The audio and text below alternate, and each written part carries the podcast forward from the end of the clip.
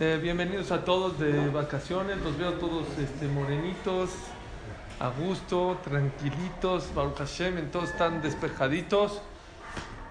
Estamos ya unas cuantas perashiot donde hablamos de Moshe y de Paró, de que Paró ya llevaba muchos años esclavizando al pueblo de Israel y llegó el momento en que Hashem manda a Moshe y a Aarón a sacar al pueblo de Israel de Egipto. Quiero que entiendan que este Shabbat que estaba escuchando la parasha, dije, qué miedo. Ahorita van a entender por qué, qué miedo.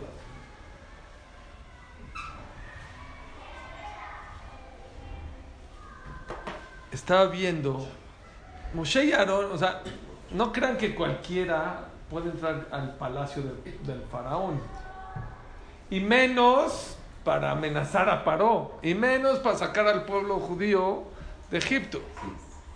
El Midrash cuenta de que para llegar al palacio Paró había mucha brujería. Había animales, leones que, se, que te comían. Y habían eh, serpientes. Y era muy difícil entrar. Y justo Moshe y Aarón entraron el día de su cumpleaños de Paró. Y todo el mundo le traía regalos a Paró. Qué regalito. Y cuando entró, ah, y él se creía Dios, sabían que él se creía Dios. Entonces, ¿qué hacía para que todo mundo que entre se le aposterne? Antes de entrar al trono donde él estaba sentado, había una puerta muy chiquita para entrar. Entonces, forzosamente para poder entrar delante de Paró, te tenías que posternar, si no, no entrabas. Bueno, cuando entraron Moshe y Aarón, dice el Midrash que eran como un sol y una luna, brillaban. Antes que nada, esa puertita pasó un milagro y se levantó para que no se tengan que agachar. Además, Moshe era muy alto también. Moshe, sí, medía tres metros. Entraron Moshe y Aarón y los animales que estaban se echaron a los pies de Moshe y Aarón. O sea, Wow. ya ve, paró con... y todavía paró, dice, ¿quién son? O sea, no dice, ¿qué regalo me trajeron de cumpleaños? Dijo, no, el regalo es que ya es hasta acá y tienes que salir a sacar al pueblo de Egipto. Dijo, mi Hashem ¿quién es Dios? No está en mi lista de dioses. En mi iPad tengo una lista de dioses y no aparece. Dijo Moshe y Aarón, no lo vas a encontrar porque los dioses que tienes en tu lista son dioses muertos. Este es nuestro dios, es Jaibe, Kayam, Leolam. No, los vas a dejar sacar. No, bueno, ahí vienen las plagas.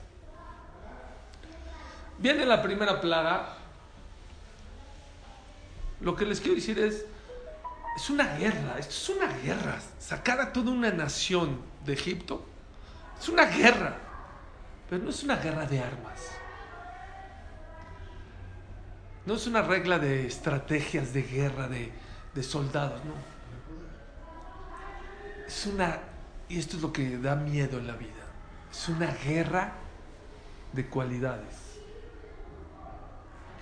Paró, sí, entiendo que la primera reacción es decir, no, espérame, espérame, o sea, aunque se haya abierto la puerta, Él, déjame. él y cualquiera. Y cualquiera, la reacción es no, ok, espérenme. Ya pasamos Shemot, Baera, y viene Bo. Bo ya nada más viene las últimas tres Makot, que es eh, Arbe, Hoshech, Makat, Bejorot, las últimas tres. Pero ya pasó, paró siete Makot. ¿Saben qué es siete Makot? Dejen que se le levantó la puerta, pa- paró y que los animales... Les voy a contar un poquito lo que pasó en Dam, en la primera plaga que fue sangre. No es, bueno, es que se me, se me convirtió el vaso de agua en sangre. No, no, no, no, nada más eso. Venía primero el egipcio y se lo arrebataba al Yehudi. Le decía, a ver, dame para acá tú. Cuando se lo arrebataba se convertía en sangre, automáticamente. Entendió el egipcio que si va a tomar agua no se lo puede arrebatar. Se lo tiene que pedir. Oye, ¿me das el vaso de agua? Y él, el Yehudi por miedo se lo daba. Pues me da miedo. Dijo, ¿Sabes qué? Aquí está tu vaso de agua. Cuando se lo daba, se convertía en sangre todavía. Entendió el egipcio, no, que tenía que pagar. No nada más el egipcio, paró, paró para poder tomar agua, tenía que pagárselo a un yehudí para que no se convierta en agua. ¿Cuánto pagabas? ¿Quién ponía el precio? Dios. Depende qué tan malvado era el egipcio con lo del judío, le costaba un vaso de agua. Si eras medio, medio, no tan bueno, 10 millones de dólares. Entonces, No, sí, no sí, tomar agua. Sí, si no, como, si no se hubieran muerto, Pero porque duró la maca siete días, Pero como la compra- gente no puede comprada, tomar. comprada. Pero tenían que pagar, y pagar caro. Pero no nada más, dejen eso. Todo el río Nilo se apestó, que para ellos era un dios el río Nilo. Los pescados se murieron. Los peces se murieron. Murieron. No los pescados, los peces, todos se murieron. Apestaban. Todo apestaba. No nada más eso. Si sudaba un mitri, pues hacía calor, ¿no? En Egipto, más o menos. Sudaba sangre. Si lloraba, lloraba. ¿sabes? Si lloraba, lloraba sangre. Si escupía, con perdón de ustedes, sangre. Orinaba, con perdón de ustedes, sangre. Imagínense. Ya nada más, y eso lo estoy hablando desde Paró hasta el más bajo de todo Egipto. Sudaban sangre. Era todo sangre. Dejen la maca. Se fue la maca, ya la quitaron. Moshe dijo, sí, los voy a dejar sacar. Espérame. ¿eh? A los siete días, toda esa ropa que sudaron estaba llena de sangre. Todo era sangre. Todos los trastes que usaban estaban mugrosos, asquerosos. Espérenme, pero apenas voy en Dan. Falta tzfardea. El croar de las ranas era imposible. Todo lo que veía siete días era color verde. Creo que ranas de la boca, ¿no? Pero, ¿Eh? De la boca, del estómago, en los pasteles, en los ríos.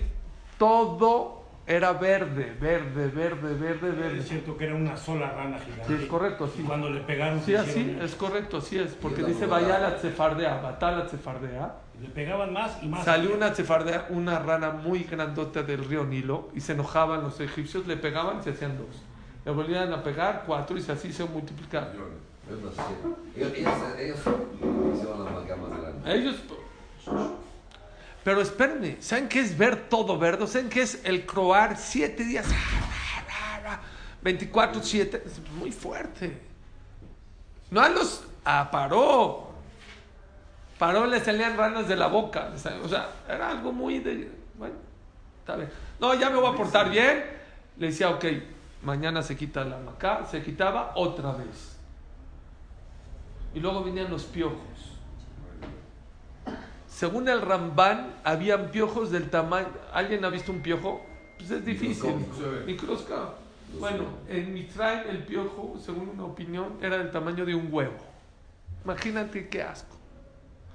Una ma, 60 centímetros de tierra, eran todos piojos. O sea, de aquí, del tierra, de la, de la tierra para abajo, 60 centímetros. Por eso Jacob le pidió a Yosef, por favor no me entierren aquí en Egipto, yo no quiero que mi cuerpo sea, esté lleno de piojos.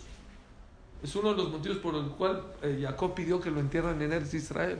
¿Sabía Jacob? ¿Eh? ¿Sabía? Sí, claro, él sabía que venían las Makot. Es uno de los motivos que él vio por Ruach HaKodesh de que la tierra de Egipto se iba a convertir en piojos. Luego viene la sarna. Las sarnas son ronchas. Sí, más se sabía las que. Ya. Pero dice el Midrash, no eran ronchas, bueno, me rasco, caladril y ya. Clavos. Era, era tan fuerte, era tan fuerte las ronchas que tenían los egipcios. Eran tan fuertes las, las ronchas que tenían los egipcios que no era suficiente, no era suficiente que se rasque nada más así. Se rascaban y ya. Si una persona se rasca y no se le quita todavía la comezón, ¿qué haces? Te rascas más fuerte. Y si no se te quita la comezón, más fuertes. Yo ahorita fui ahorita a Teques. Fueron a Teques. Nos comieron los moscos ahí. Hasta ahorita, es más, más aquí tengo. No, no, no. Yo mismo me, me saqué sangre de tanto que me rasqué. Bueno, en Egipto, desde el faraón hasta el más bajo, lleno de ronchas, y no se les quitaba la sensación al rascarse. Entonces iban a las paredes con los clavos y se rasgaban para quitarse, porque es un, es un sentimiento muy difícil. ¿Al faraón le salían también? Todos, a todos, de faro a todos. Y luego salían a la calle todos sangrados, todos asquerosos. Y el motivo por qué Dios hizo eso es porque, porque dijo, ustedes se asqueaban de mis hijos, ahora la gente se va a asquear de ustedes. Era un asco verlos todos llenos de sangre. Barad, no, Arob, Arob. Dice el Ramban que existe una serpiente, Aconda se llama. Anaconda. Anaconda. Anaconda. Que él conoció, dice el Ramban. Yo conocí una persona que estaba en el desierto y vio la conda, Anaconda. anaconda, y del miedo que le dio se le cayó el pelo nada más. Bueno, ese es un tipo de animales salvajes que Dios le mandó a los egipcios en, en- en Israel. Leones, osos. Se comían a sus hijos, se, com- se comían a la gente. Debe haber peste, todos los animales, los borreguitos, pum, se, qued- se morían, se les acabó la carne. Ca- vacas, este, borregos, todos chivitos, todos en la, en la plaga de la peste, todos se murieron. ¿Por qué les soy tan explícito en el tema? Oye, paró. Está bien, no voy a dejar salir al pueblo. La primera te la, te la compro. Dam, Sfardea, Kinim, Arov, Debe, Shin. Uno fue por él. ¿Necesitas 10? Al principio sí. Hasta ahorita, 7 Makot fue por él. 7. Él fue el terco. ¿Saben qué me dio miedo este Shabbat? Eso fue lo que me dio miedo. ¿Cómo puede ser que una persona esté cegado en la vida? Que sea tan terco. ¿Cómo? Estás viendo con tus ojos cómo tus habitantes están muriendo. ¿Cómo estás sufriendo? No una vez, no dos, no tres, no cuatro. Siete placas es muy fuerte y plagas distintas y diferentes. Y le decía, al principio pensaba que era brujería, pero ¿cómo se dio cuenta que no era brujería? Porque le decía, a ver, mañana, ok, ya, ma- no quiero que quitas, ya no lo a- ya voy a mandar al pueblo a decir, pero mañana quiero que quitas las ranas. Dijo aquel a las 12, ok, mañana las ranas, a las 12 ya no va a haber una rana. Déjame ir a rezarle a Dios. Pero todos duraban siete días. Sí. ¿Eh? Sí, sí, sí. Así duraron, así se las dejaron. Pero si él quisiera ahorita hacer Teshuvah, se las hubieran quitado de inmediato. Lo que les quiero decir es, así- no era una guerra de rifles y de armas y de espadas. Escuchen bien, era una regla, era una guerra de cualidades. El faraón era un hombre soberbio, era un hombre que se creía Dios. Se creía Dios. Con perdón de ustedes, no iba al baño delante de la gente, iba al baño en la mañanita, a las 5 de la mañana, cuando todo el mundo está dormido. ¿Y da- saben dónde lo agarraba Moshe? Ahí. Cuando iba al baño, ahí lo agarraba. Él sabía que no era Dios. Por él, Porque iba a. pues se creía, sentía pero se fuera. sentía delante de los demás. Por eso lo hacía a las 5 de la Él mañana. sabía que era Dios. Yo río. Dice el Orjot Tzadikim, cuidado con la soberbia, con el egocentrismo, ser egoísta en la vida. Todos los grandes soberbios en la vida se destruyeron. No es el único, ¿eh? Nebuchadnezzar también Dios lo castigó por ser soberbio. Sanjerib, Sanjerib les he contado, él conquistó todo el mundo. Cuando fue a conquistar a Jerusalén, llegó con 100 mil soldados en tiempo de Hizkiah de Jehudá, 100 mil soldados. Llegó, dijo, antes Jerusalén era como conquistar Estados Unidos. Y avanzó, avanzó, avanzó. Cuando ya estaba junto a la muralla, dijo, "¿Sabes qué? pan, comida. o-". Y era de noche. No vamos a atacar ahorita de noche. Mañana de la mañana, duérmense, descansen con calma. No hay prisa. Es un, es un taquito. Ahorita no los comemos. Melech Yehudá, el rey de, de- de Israel en ese momento, era un tzadik grande. Se paró a rezar, dijo Dios, yo no sé ni guerrar, ni estrategias de guerra. Yo sé una cosa. Torah y tefilá es lo único que sé hacer. Él puso una espada en todos los bet, dijo, el que no estudie lo mato. Nunca, nunca en la historia del pueblo judío se sabía tanta Torah como en tiempo de Hizkiyahu Yehudá. Los niños de 6 años se sabían la Gemara de memoria. Las Gemarot más difíciles. Pero dijo, yo no sé guerrear, pero ya está el, el, el, el- el enemigo, ya está, 100 mil soldados rodeando Jerusalén. No es el Jerusalén de ahorita. El Jerusalén de antes era un 100 mil soldados en qué? En un segundo, güey. Vinieron, vino a Kosh Barjú, mandó unos ángeles, les cantaron una cancioncita, Todos menos tres, Sanjerif y sus dos hijos. Se despertaron, vieron a todos muertos, se echaron a correr. Y de la vergüenza, los hijos de Sanjerif mataron a Sanjerif. Dice el Jojot Tzadikim, todos los soberbios al final caen. La persona que es soberbia, la persona que es terca, la persona que no quiere que es la verdad en la vida, las últimas tres Makot, que son las que vienen, según el Rambam, que es Maimónides, dice, Bo el paru que. Y eso da todavía más miedo.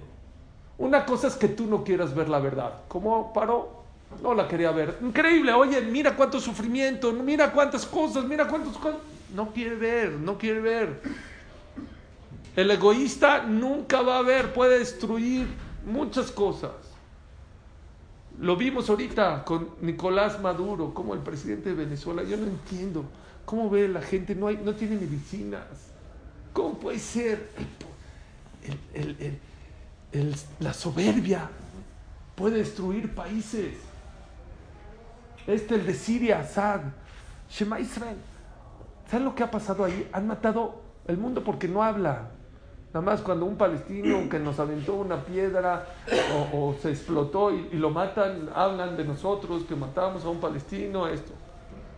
El, el presidente de Siria ha matado a más de dos millones de habitantes civiles, civiles, con armas químicas. El mundo no habla nada. Pero ¿cómo una persona puede ser de ese tipo? Pero tú dices, bueno, sí, estos son tú mismo, hay veces. Y es lo que a mí me da miedo. Nos comportamos siendo una persona soberbia, siendo egoístas. No te das cuenta que te estás llevando corbata a veces tu matrimonio, a veces a tu familia, a veces a tus hijos. ¿Cuántas familias se destruyen, se destruyen en la vida por ser ese tipo de personas? Uno dice, no, yo no soy, eh, este, yo no soy eh, soberbio, yo no soy presumido. ¿Saben qué dice el Ramban? ¿Cuándo empieza la humildad? En su epístola que le manda a su hijo. ¿Saben cuándo empieza? ¿Cómo podemos saber si soy una persona humilde o no? Cuando dejes de enojarte, entonces puedes empezar a hablar de humildad. Si eres un enojón, con el, con, con el maquilero, con el que te acomoda el coche, con el mesero, con el que la persona, con tu esposa. No podemos hablar de, de- de humildad. Es más, el Mesilat Yesharim dice, la persona desde chiquito, desde que nace, nace con la tendencia a ser soberbia. Así nacimos. Desde chiquitos, cuando te limpiabas en los columpios, que no había iPad y se, ¿se acuerdan que existían los columpios, no había eh, iPhones y todas esas cosas, los niños nos llevaban al parque. ¿Qué le decías a tu amigo? Mira cómo yo estoy más arriba que tú, ¿no? Desde niño. Desde niño. Bueno, no todos los niños. El Gaón de Vilna una vez llegó al parque con su mamá y, le- había un subibaja. Y le dijo su mamá, súbete, mami. No, no, ese no me quiero subir, ese no me gusta. Pero ¿por qué, papi? Está padre este. No, ese no me gusta. ¿Qué te da miedo? No, mami, no me da miedo. Pero súbete, ¿por qué no? Dice, ¿por qué no te...? Dice, "Pa, no me voy a subir. ¿Pero por qué? Espérame, no me da miedo. Entonces, ¿por qué no quiero subir? Ve, mami. Para yo estar arriba, el otro tiene que estar abajo. No podemos estar los dos. Yo no puedo eso. Que el otro esté abajo y yo arriba, eso no lo puedo hacer. Pero dice el Mesilat de Sharim, la tendencia de la persona es desde que nace, ya nace con soberbia. Y no nos damos cuenta. Dice un ejemplo muy bonito. Es como uno que nace en la montaña, ya nace hasta arriba de la montaña. Y le preguntas, ¿dónde estás? No, en la tierra, no, no estás en la tierra, estás en la montaña. Pero como nació ahí, no se da cuenta la persona que, ¿qué? Que está arriba. que está hasta arriba. Dice el Mesilat de Sharim, por eso la persona que, que vive neutral, que no trabaja sus cualidades, es una persona soberbia. Tienes que trabajar tus cualidades. Trata, trata de que si llegaste a un recinto, por ejemplo, no te sientes hasta adelante. Dos, dos, dos filas hacia atrás, no va a pasar nada. Es trabajar sobre tus cualidades. Ya sabemos que te puedes comprar el traje más caro. Dice el Rambam, no te compres el más caro, bájale un poquito. Puedes comprar el mejor vino. Puedes, ya sabemos que puedes. Bájale. Bájale un poquito. ¿Por qué? Porque acá Barjú a los soberbios no los soporta, no los aguanta. ¿Y saben por qué? Les voy a decir dos explicaciones muy bonitas. Porque nada es tuyo. Así se rabió. No es tuyo, todo es prestado. Dios te puede cambiar las cosas en segundos. Presume de lo que tienes. Eso sí, lo que es tuyo puedes presumir. Pero ¿qué creen? No tenemos nada nuestro. No es nuestro. Si fuera tuyo, órale, pero no es tuyo. ¿De qué eres dueño? ¿De tu vida, de tu salud, de tu vista, de tu dinero? Hay gente en Nueva York que era rica, millonarios. Yo les digo, gente de mucho dinero. Y con lo de Stanford y eso, hoy en día reciben comidas de la gente, de la manera malminal que se quedaron. ¿De qué puedes presumir? Pero yo en las vacaciones pensé algo ni flameo, un Shabbat. ¿Saben por qué es tan grave presumir para Dios y ser soberbio? Hay una diferencia entre valorarte y presumir y ser soberbio. ¿Saben cuál es la diferencia? Que el que se valora no necesita a los demás. Yo me valoro. Dijo Raf Waxman algo que me fascinó. Cuando alguien ves que presume con su dinero, con su coche, con su, no sé, con su yate, con sus edificios, una de dos. Vean qué sabio Jame, es un gran speaker en Estados Unidos. O está quebrado o es un rico nuevo. Wow. Porque el rico verdadero no necesita. No quiere decir que no puedes tener coche, pero no necesito un coche para presumirlo porque me gusta. Me compro este traje porque me gusta, porque me siento a gusto, pero no para el otro. Cuando una persona presume, ¿saben qué es? Es una señal que no se valora. Es una señal y eso para Dios no lo aguanta. Que no te valores. ¿Por qué necesitas de los demás? ¿Por qué necesitas que el otro? Puede ser el jajá más grande, o puede ser el sabio más grande, o puede ser el científico más grande, o puede ser el más rico, o puede ser un niño y puedes depender de los demás. Si tú no trabajas en la cualidad de soberbia, toda tu vida vas a depender de los demás, de necesitar de los demás, del comentario de los demás. Pero la persona que se valora, que sabe quién es, no necesita de los demás. No nada más eso, el que se valora no pueden contigo. ¿Saben cuándo empezó la esclavitud en Egipto? ¿Cuándo? Vayamos Yosef, Bejol, Ador, Beja, Bejol, Aú. Cuando murió Yosef y todos sus hermanos, empezó la esclavitud. Dice el Orgeim Akadosh, ¿por qué? Porque todo el tiempo que vivía Yosef y sus hermanos y toda la familia de Jacob era gente que se valoraba. Los egipcios no se atrevían, no podían, no, no, les daba miedo. ¿Cómo vamos a esclavizar? No podían. Cuando empezaron a, desvalorizarse, ya no se valoraban y empezaban a pensar que lo que vale es el coche. Ah, ellos ya no valen, todos son esclavos, nos hicieron esclavos. Mandé una reflexión ayer, hoy ya no me acuerdo, en las reflexiones que oí de mi Ham Hamel de Ben David hace muchos años, que dijo, nos dijo así, ¿qué vale más? ¿Una persona en un burro o en un burro en un Cadillac?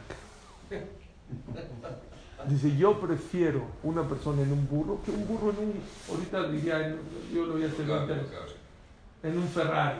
¿Qué prefieres? Uh, ahí está, esta es, ¿no? Es mejor una persona que en un burro, es mejor una persona en un burro que en un burro en un Cadillac. Y les puse, recuerda, tú no eres el coche que manejas, ni lo que tienes en la cartera. Lo que importa es ser, no tener. Y todo salió de esto que les estoy diciendo, señores. Lo más importante, lo más importante en la vida, ¿saben qué es? Valorarte. ¿Saben por qué Dios odia la arrogancia? Agarren una alcancía, dice agarren una alcancía. Dos alcancías, persona, perdón. Una la mueves, pa, pa, pa, pa, no suena nada. La otra la mueves y hace mucho ruido. ¿Cuál está llena y cuál está vacía? Claro. La que está vacía es la que hace ruido. La que está llena no necesita hacer ruido. Había un jajam de Halab, se llama Hamid Arati Alab Shalom. ¿Han ido alguna vez al Kotel, a Maraví? Bueno, ahí en la esquina está la Ishva de Porat Yosef. Él era Ishva de Porat Yosef. Él fue el que vio que Hamo Badia Yosef tenía, era un potencial muy grande. Jajam Ezratie nunca dejaba, era el primero en llegar al Minyan. El primero. Y no. ¿Saben por qué llegaba el primero? No para, con- aparte es bueno llegar el primero, él todo. Porque él sabía que si él llegaba tarde, la najá es que cuando una persona, un jajam entra al knis hay que pararse. Dice, me da pena que se paren por mí. Una vez en la vida, no sé si se sentía mal, tuvo que ir al baño, no sé, llegó tarde. Por la ventana. Y estaba lleno el knis. Lleno. A ver, no entra al knis, no, pues tengo que rezar. Quedarme en mi casa. por la ventana. ¿Qué hizo? Había un barandal por atrás, un, un- y había una ventana. Se metió por la ventana a su lugar. Dijo, jajam, ya no, no. Dijo, jajam, ¿qué hizo? Me decía, mira, se vio feo lo que sea, pero por lo menos no hice que todo el knis se pare. Cuando se dieron cuenta ya estaba sentado. Ese no es misque, no es pobrecito, no. No necesita de los demás. No necesita del comentario de los demás. La persona que es humilde, la persona que no es soberbia, vive mucho más feliz, mucho más tranquila en la vida. ¿Por qué? Porque yo me valoro, porque sé lo que valgo. No necesito que tú y que tú y que tú que me digan, ay, qué bonito, ay, qué bien te vistes o, o qué buena. cla-". No, no, yo sé. Paró tenía ese problema. Paró era soberbio. No era Paró, era man. Y a Kaush Barhu, no es que, que- yo siempre me molestó. Bueno, ¿y qué le molesta a Dios que presuma? Tienes dos problemas, mano. Porque cuando presumes, presumes de lo que no tienes, número uno, porque Dios te lo puede quitar. Y dos, si presumes, quiere decir que no lo valoras. Y ese es un error grave en la vida de la persona. La persona que no valora lo que es lo que tiene en la vida, es más, le decir una frase. Si con lo que tienes hoy no eres feliz, con lo que vas a tener mañana tampoco vas a ser feliz. Tampoco vas a ser feliz. Nunca vas a ser feliz. Siempre vas a querer más y más y más y más y más porque el problema no es lo que tienes, es que no valoras lo que tienes. Vámonos del otro lado en la moneda. ¿Quién era la guerra de Paró con Moshe? ¿Saben, ¿Saben que Moshe no estaba esclavizado? Moshe era el príncipe, era hijo de Batia. Entre paréntesis, la verdad que la hija de Paró no se llamaba Batia. La Torah no dice su nombre. Bateret Bat Paró. Y bajó la hija de Paró. En Dibrea Yamim, ahí dice que la hija de Paró que salvó a Moshe se llamaba no Batia, Bitia. Pero bueno, todo el mundo le dice Batia, entonces a decir Batia. Batia lo sacó y vivía en el palacio. Él Trajo a su mamá para que le Sí, le dio de comer y todo. Él no estaba esclavizado, él estaba en el palacio, estaba en sus, en sus cunas de cama de agua, comía las mejores comidas. Y él por la ventana veía a sus hermanos que estaban trabajando. Vean el otro lado de la moneda completamente. En vez de ser indiferente, no me importa. Paró, no le importaba. Oye, no tú, toda la gente está sufriendo. Es más, en Macat Mejorot, en la última plaga, está escrito que no había una casa donde no hubo un muerto. Todas las casas de todos los egipcios hubo un muerto. Una de las explicaciones es, ¿por qué? Si nada más, no, esa es una explicación, pero una de las explicaciones es, ¿por qué no hubo una casa que no hubo un muerto? Si había unos que ya se había muerto el, el- el- el primogénito. Se armó una guerra civil. Porque la gente sabía, ahí viene la última, otra plaga. Se van a morir todos los primogénitos. Ya fueron con y dijeron, ¿sabes qué, mano? Ya párale, pues ya déjalo salir. A él no le interesaba. Su egoísmo no lo dejaba. Su manera de decir, perdón, me equivoqué, no lo dejaba. Moshe se podía haber quedado en el palacio, al revés, ahí sentado. A mí, yo estoy sufriendo, no, Baruch Hashem. Su familia Moshe, tampoco. Shevet Levi no estaba esclavizado. Había todos los descendientes de Levi, no, Paró no los esclavizó, solo a todos los demás. ¿Hay varias explicaciones. Una de las explicaciones es de que. eh, ¿Cómo sabía cuál ¿Cómo sabía? ¿Cómo? No, pues Ellos no claro. fueron. Ahí voy, Cuando les voy a explicar. Cuando paró, les dijo: Vamos, por cada ladrillo que pongan, les voy a dar un ladrillo de oro. Fueron todos menos Shevet Levi. Ellos no fueron, porque ellos estudiaban todo el día. Entonces ellos no, no estuvieron en las cuentas. Por eso. Otra explicación, hasta Paró entendía hace miles de años que cada pueblo tiene que tener una tribu que no trabaje, o una familia que se dedique a profundizar sobre sus raíces y sobre su... Y por- él lo entendía y Lo por eso respetaba. lo respetaba. Entonces, Moshe, Moshe, otra explicación muy bonita es que sus astrólogos del faraón le dijeron, el salvador del pueblo de Israel va a ser de Shevet Levi.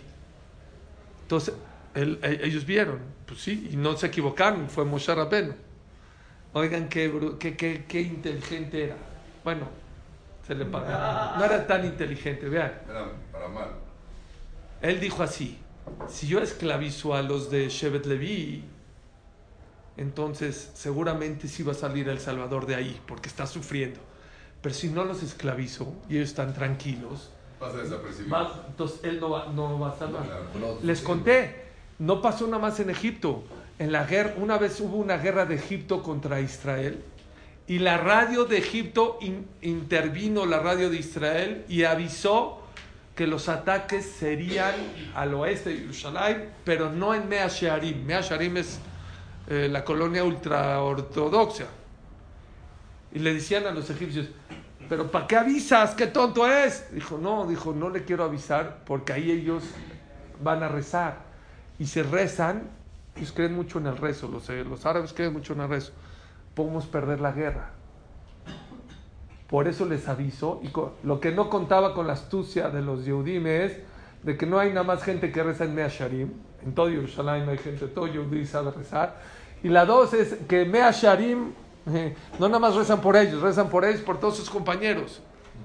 Pero era, era, era su psicología, por eso no dijo, ¿sabes qué? A los Leví no los pongas a trabajar, para que no vaya a salir el líder de ahí.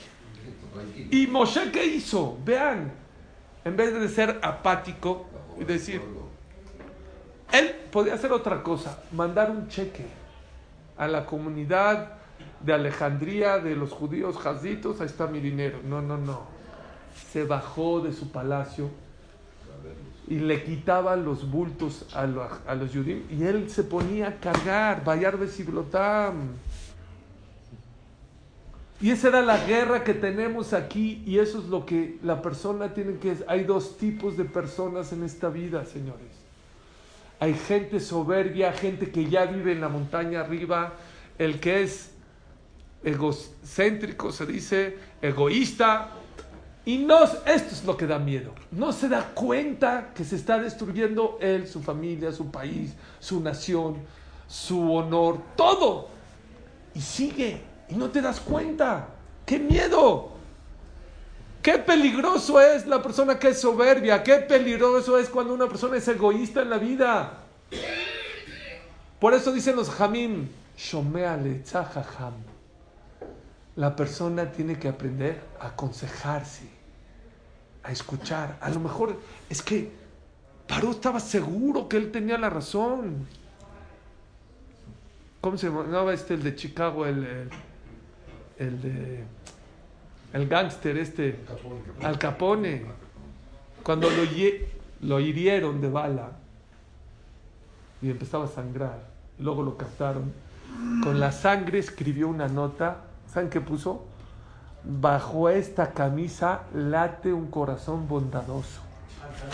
Al Capone, era como el moche orejas ahorita, o, el, este, ¿cómo se llama? ¿Eh? El Chapo.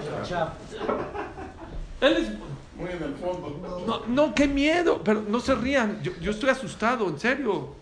Porque cada quien a su nivel puede ser que le esté pasando, puede pensar que él es la persona más buena, la más bondadosa. Créanmelo, créanmelo, que yo he atendido casos de Shalom Bait.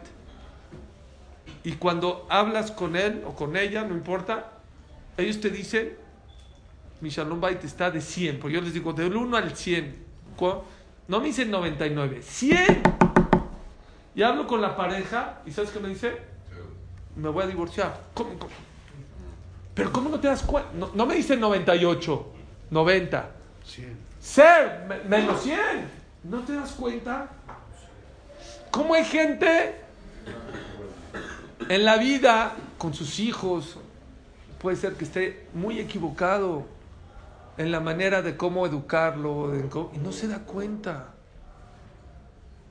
Como una persona con tantas cosas buenas que Dios le da y no se da cuenta de, mira Dios, cómo te quiere, mira, te da negocio, te da viajes, te da ropa, te da tranquilidad, te da salud y te manda a veces mensajes que estás por el mal y no se da cuenta la persona. No te das cuenta que estás errando, que te estás equivocando que Dios no te dio la libertad para lo que estás haciendo, que no te dio dinero para lo que estás haciendo, que la manera de educar a tus hijos está equivocada, que la manera en que estás viviendo es equivocada. Que esta vida, dice Rabu Axman, la diferencia entre un egoísta y un humilde es, el egoísta siempre quiere más, o quiere cabod, o quiere poder, o quiere dinero. Es un tema de tomar. Se los dejo para que aquí reflexione. Porque todos tenemos un paroíto chiquito adentro de nosotros. Todos tenemos paroíto. Y en ciertos comportamientos, el que no se pone abusado y no trabaja en su carácter en su manera de ser, puede ser que esté destruyendo muchas cosas, o a sus hijos, o a su pareja, o a su comunidad, o a su país, cada quien a su nivel, y no se da cuenta. No nada más no se da cuenta, él piensa que está por el buen camino. Él piensa que está haciendo lo correcto. Que todos los demás están equivocados. Y todos están al, revés, como el que se metió en el viaducto en sentido contrario y prendió el radio. Y escuchó que hay un loco que va en sentido contrario y dice, uno, hay muchos. Hay gente así. Hay gente que piensa así, que todo el mundo está loco, que todo el mundo está equivocado. O como el que fue el doctor, le dijo, doctor, me toco aquí, me duele. Me toco aquí, me duele. Me toco aquí, me duele. Me toca aquí, me duele. Me toca aquí, me duele. Me toca aquí, me duele. Dijo el doctor, a ver, deme su dedo. Está fracturado su dedo. El que está mal es su dedo. No es usted. Hay gente que tiene problemas en sus negocios, con sus socios. Hay gente que tiene problemas con su suegra. Hay que tiene problemas con su pareja. Y él cree que todo el mundo está equivocado. A lo mejor en ese momento decir, espérame, a lo mejor el equivocado soy yo. A lo mejor el que tengo que cambiar soy yo. Esta, esta vida se vino a dar, no nada más dinero. Hay muchas maneras de dar. La semana pasada falleció un gran, gran rabino. Hay gente que lo conoció y les va a doler. Se llama Rafkal Mancron. el hermano Raspesa Kron que nos daba clases allá en el Lakewood. Sí, bueno. ¿Era grande? No, no era tan grande, joven, joven. enfermo. Ah, enfermo. No, no, no, no, se vuelven locos. Oí él es, su hermano también es un gran speaker, Raspesa Kron. Oí lo que habló de su hermano, un speech de 26 minutos, me hizo llorar. O sea, me regresé a trabajar y me- no había nadie en el coche, puse mi... No, me iba llorando en la carretera. ¿Saben de qué estaba llorando? De qué tan lejos yo, personal, vivo de ese tipo de personas. Y les voy a explicar nada más. Era una persona que era muy humilde, muy humilde.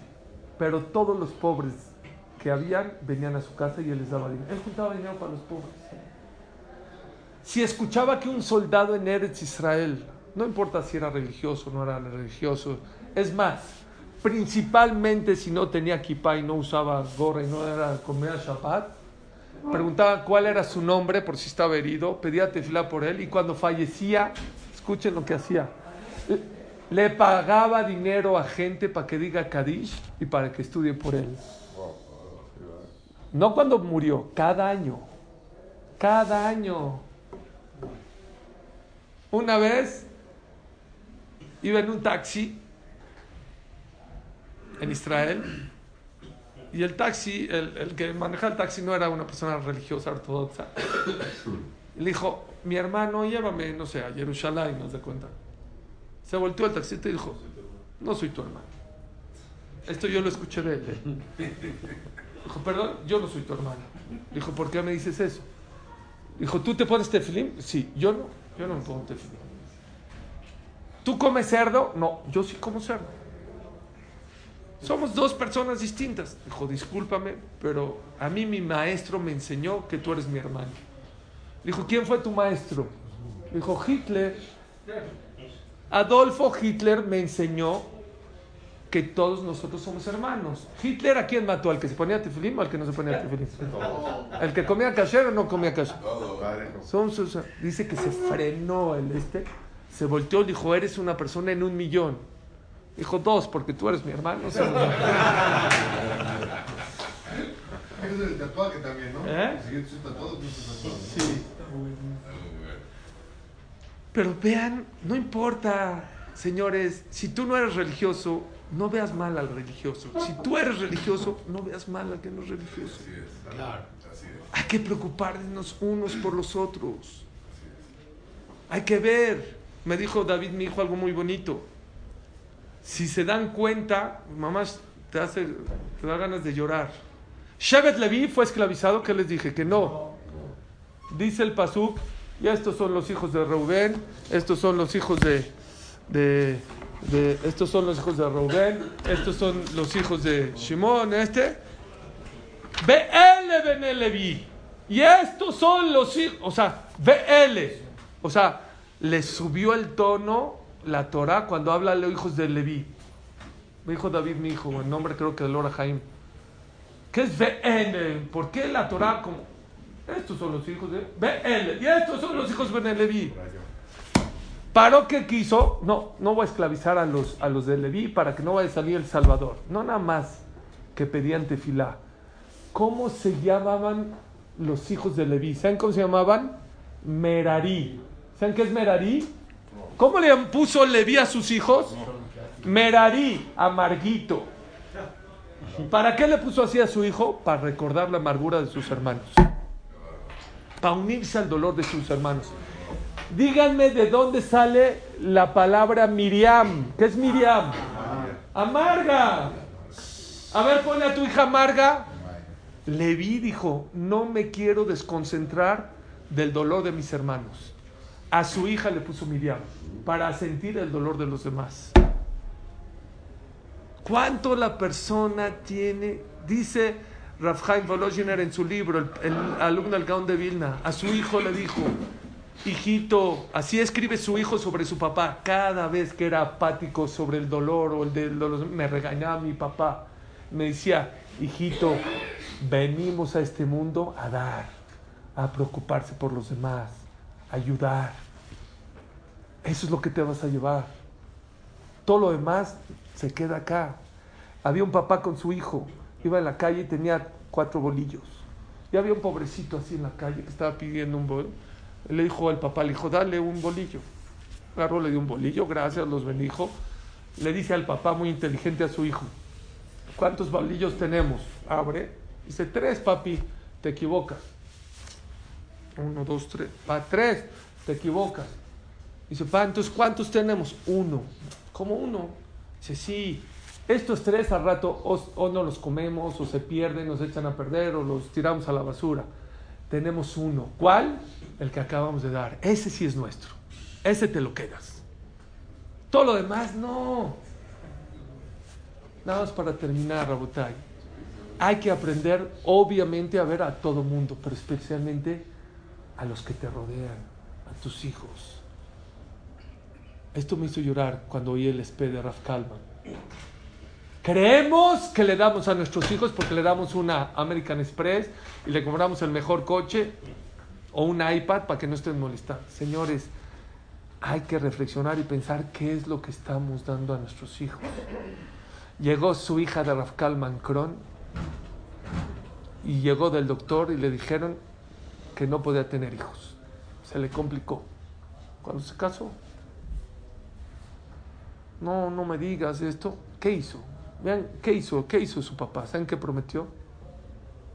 Ah, ¿no puedes tener hijos? Mamita, prometo ayunar mil ayunos para que tengas hijos. Mil ayunos. ¿Escucharon? Lo contó su hermano en el espejo de su hermano. Mil ayunos para que su hija pueda tener hijos. Cuando llegó a los 300 ayunos, ya estaba muy débil. Dijo, tengo que hacer otra cosa porque ya estoy muy débil, me estoy enfermando, ya no puedo estudiar en doctorado.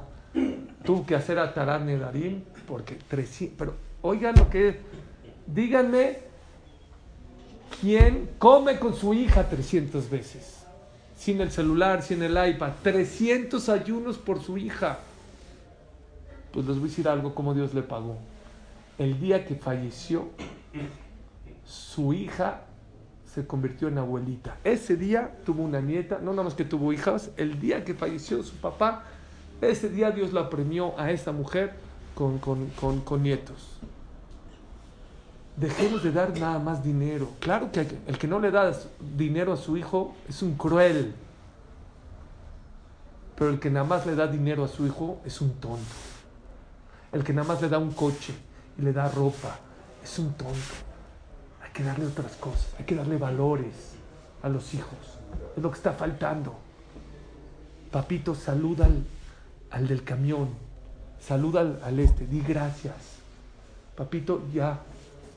No tengo que comprarte la mejor ropa o a las niñas, la mejor vestido para la boda para que lo tire. ¿Para qué? Dale valor. Eso es lo que hay que darle más a los hijos que aprendan a ver por los demás, por sus hermanos, que se preocupen por sus hermanos, que se preocupen por sus amigos, que se preocupen por los demás. No aprender a hacer, trabajar sobre la soberbia, no ser presumido, que se valoren. Papi, no necesitas una estrellita de la maestra para saber que tú vales. Esta guerra es una guerra de cualidades. Y viene Pesaj y es lo mismo. Pesaj, todo Pesaj, todo eso es. Hay que acordar. Nosotros ya no sabemos la historia, que paró, que no. Y por eso no nos deja ver, pero pongan atención. ¡Qué bárbaro! ¿Cómo puede ser que un hombre pueda soportar tantas macontas, Fardea, Kini, Marov, Deber, ya, ¿cuántos golpes? No haces caso, no reflexionas, no cambias, eres el mismo siempre. Y vean el otro lado, un hombre como Moshe que podía estar ojo en su hamaca y echándole con servicios y comiendo los mejores manjares. ¿Qué hizo? ¿Qué hizo? Se salió de, la, de su confort y a dónde se fue? Se fue a ayudar a ver a los demás. Ojalá Hashem, Hashem nos dé la inteligencia, de verdad. Así decía David Amelech, Oreni Hashem darkeja alejba miteja. Diosito, enséñame tu camino, condúceme con tu verdad porque muchas veces la verdad nuestra es una verdad equivocada. Baruch Adonai Leolam.